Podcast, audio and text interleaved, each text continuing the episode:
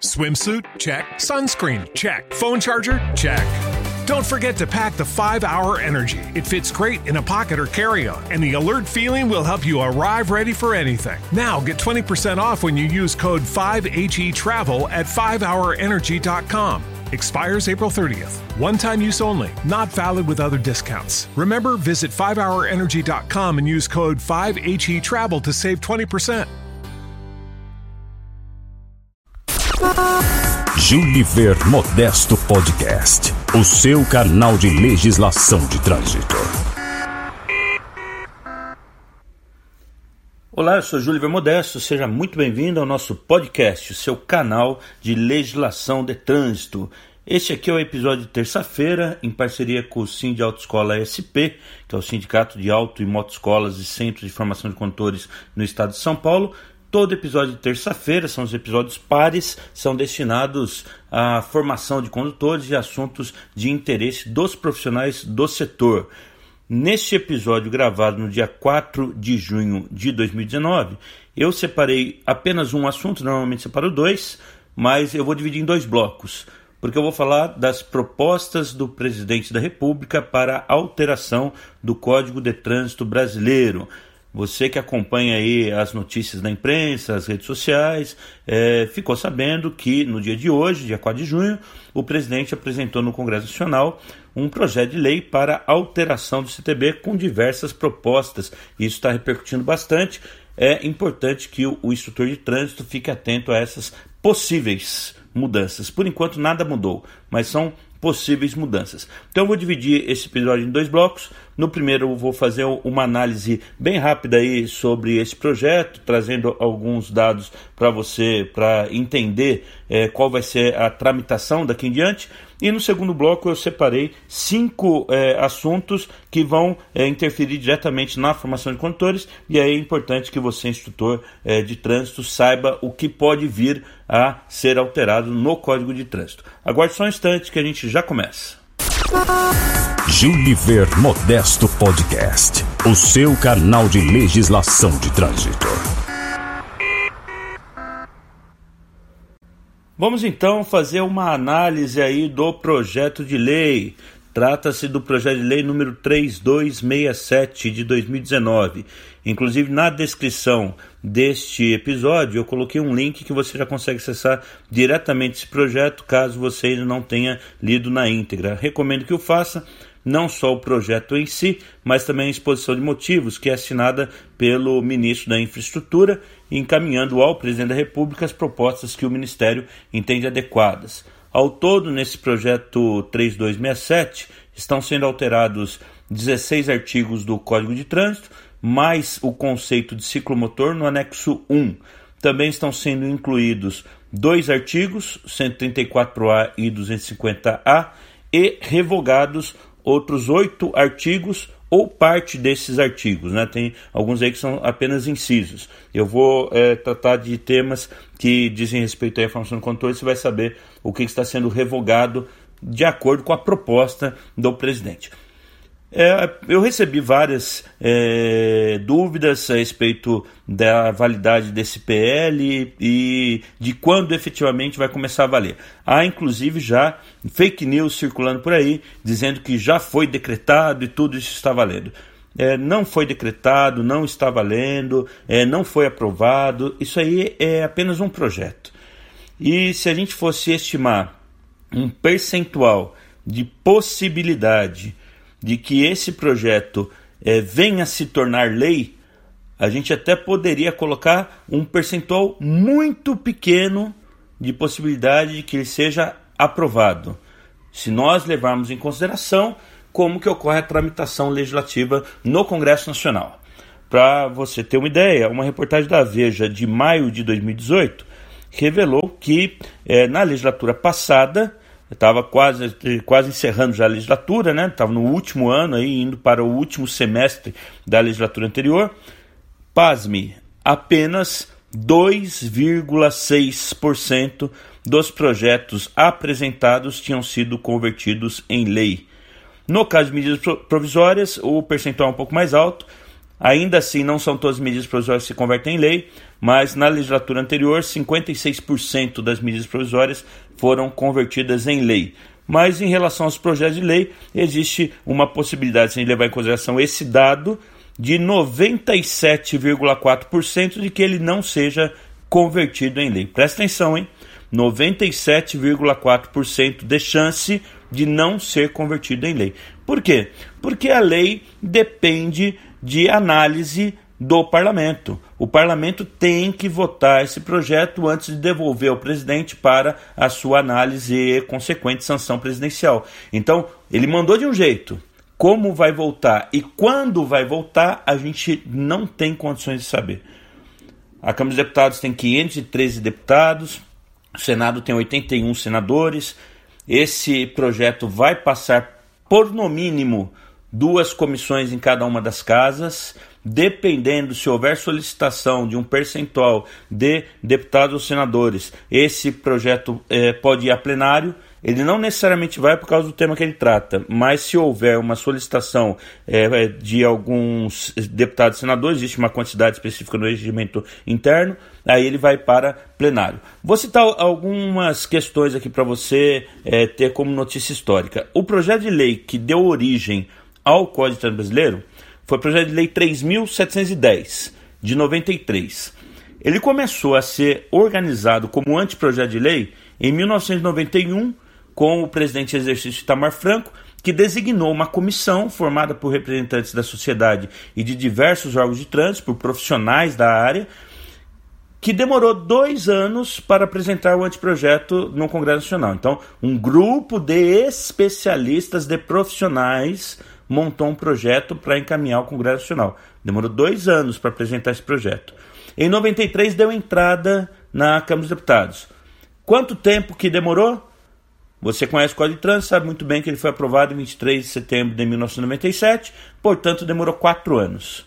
Então, um projeto que foi apresentado por um grupo de especialistas demorou quatro anos para ser convertido em lei. O Poder Executivo, na sequência, e é essa aqui, esse é um histórico pelo menos positivo para o Poder Executivo.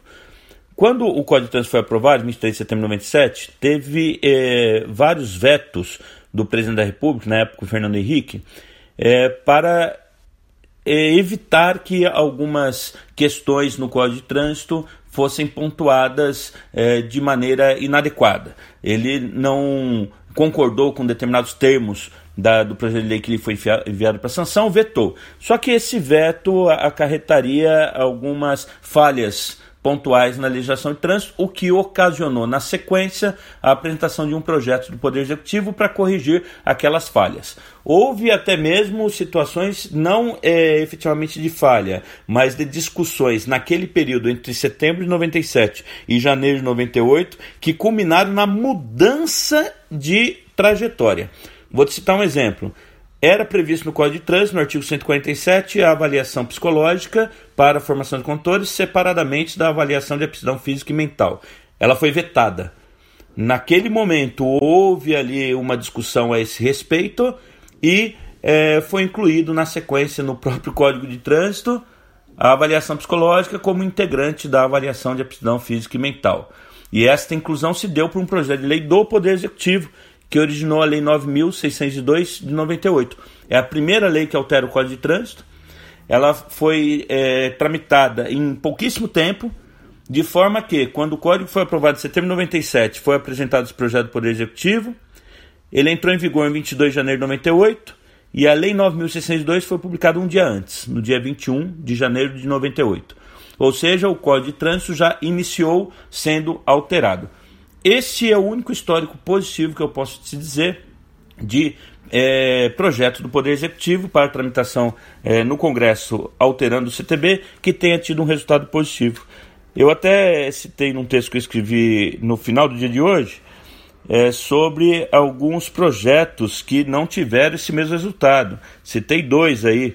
O projeto de lei 5453 de 2005 transformava o Denatran em autarquia.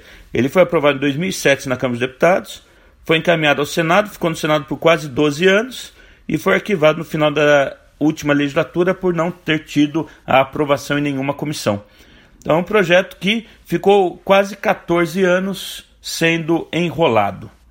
Outro projeto é o 1428 de 99, que tratava de transporte de cargas, incluindo produtos perigosos, e entre outras coisas, trazia uma regra sobre um assunto que agora está querendo ser alterado também, que é o aumento para é, 30 pontos para a suspensão do direito de dirigir. Agora se pretende aumentar para 40. Veja, esse projeto foi apresentado em 1999, um ano depois que o código entrou em vigor. Um ano depois. Ele foi aprovado na Câmara dos Deputados somente em junho do ano passado em junho de 2018 e agora está no Senado Federal sob relatoria do senador Luiz do Carmo, está aguardando a relatoria dele. Tá? Ou seja, esse projeto aí demorou 20 anos. Quanto tempo será que vai demorar o projeto que foi apresentado pelo presidente agora e levou o número 3267? Né? Outros dois comentários aqui importantes. Em 2009, tramitou na Câmara dos Deputados um projeto do deputado Carlos Zaratini que seria a lei que mais alteraria o CTB. Era o projeto de lei 2872. Eu acompanhei avidamente esse projeto, porque eu estava ali pressentindo que ia realmente ocorrer a sua aprovação, pela forma como ele estava sendo conduzido. Ele foi relatado no final de 2009, há quase 10 anos, hein, pela deputada Rita Camata. O deputado Carlos Aratini, é, que foi o autor, conseguiu a aprovação do seu projeto na Comissão de Aviação e Transportes houve a solicitação do presidente dessa comissão para tramitação em caráter de urgência. E esse projeto está até hoje na Câmara dos Deputados, há quase 10 anos. Um outro projeto que também está é, em gestação lá no Congresso é um projeto que teve origem em 2012 no Senado, com a senadora Ana Amélia, pretendia alterar apenas um artigo do Código, que era o artigo 158, que trata de aprendizagem. Quando chegou na Câmara dos Deputados, ele foi convertido no PL 8085 de 2014 e acabou aglutinando vários outros projetos que estavam é, aguardando aprovação para mudança no Código de Trânsito. Hoje ele tem 205 projetos anexados. Passou por várias audiências públicas, o deputado Sérgio Brito, que era o relator desse projeto, não está mais em atividade parlamentar. Hoje ele é secretário estadual na Bahia. E a comissão especial que foi criada para tratar desse projeto foi desfeita porque mudou a legislatura e está agora aguardando o presidente da Câmara dos Deputados decidir se constitui de novo essa comissão ou não. É muito provável que, como já tem um PL com 205 anexados, esse projeto de lei do presidente seja também anexado a ele. E aí a discussão vai longe. O governo federal atual tem é, um total de 14 medidas provisórias que expediu nesses primeiros meses de governo, aguardando é, tramitação na Câmara dos Deputados. Se nem essas medidas provisórias estão tendo o resultado desejado, o que, que você acha que vai acontecer com esse projeto? Eu posso te garantir, te garantir, que do jeito que ele está, ele não é aprovado. Talvez o seja daqui a algum tempo, não sei se vai demorar meses ou anos, como estou dizendo, mas do jeito como ele está, ele não será aprovado. Existem alguns erros conceituais, existem algumas divergências e também existem alguns conflitos de interesses que vão gerar é, lobbies dentro do Congresso Nacional, como, por exemplo, a questão da avaliação é, de aptidão física e mental, e eu estou falando lobby não no sentido pejorativo, mas no sentido de trabalho político das entidades que se, se sentirem afetadas pelas mudanças. Né? Questão do exame toxicológico também vai ter uma discussão é, ferrenha. Tá? Depois você dê uma olhadinha no artigo 128 do projeto, 168, 289, 261 e 250A. Nesses cinco artigos existem erros conceituais na redação da lei. Eu não vou nem explicar aqui porque o nosso podcast é rapidinho, mas eu vou deixar esses cinco artigos para que você faça essa sua análise. Se depois você quiser, me manda uma mensagem que a gente debate esses cinco artigos: 128, 168, 289, 261 e 250A. Tá certo?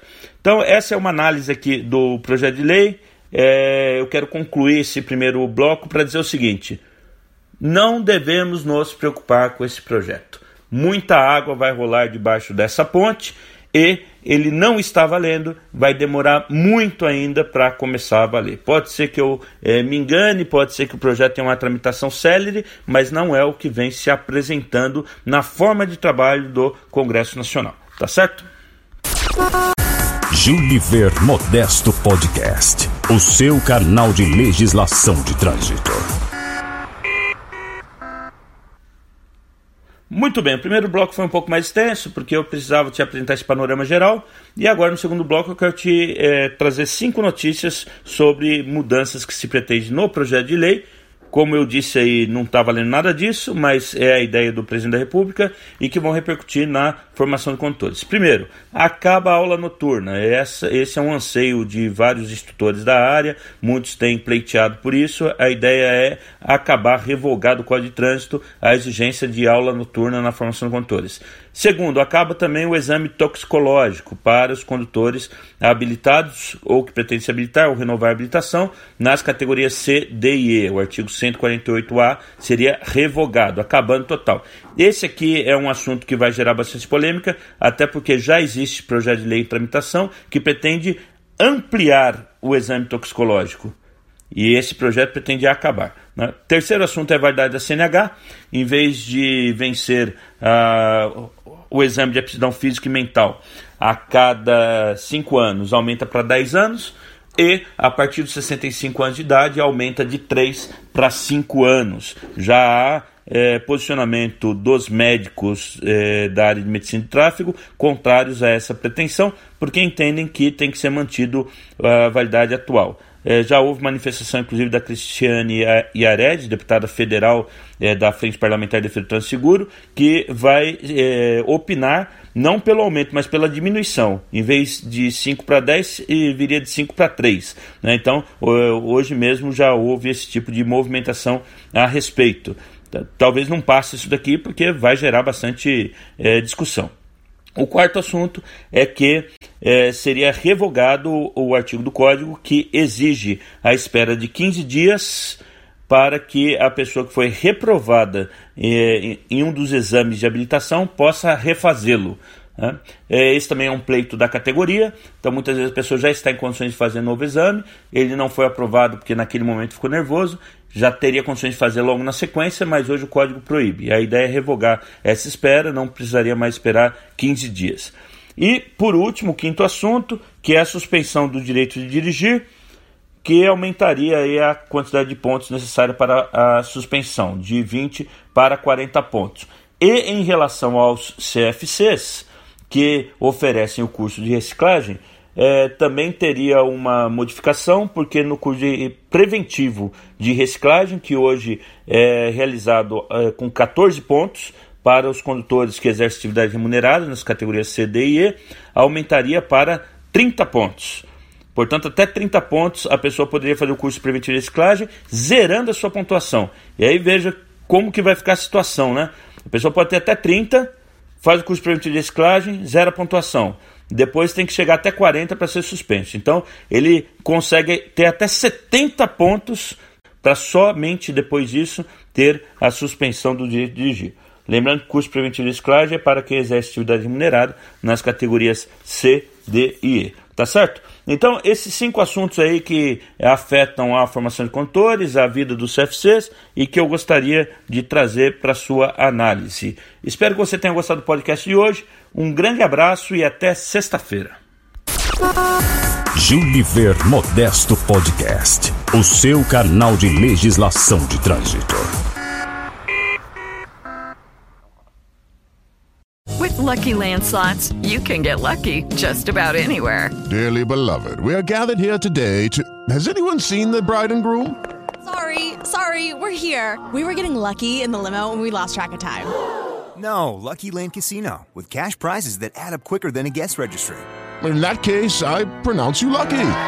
Play for free at LuckyLandSlots.com. Daily bonuses are waiting. No purchase necessary. Void where prohibited by law. 18 plus. Terms and conditions apply. See website for details.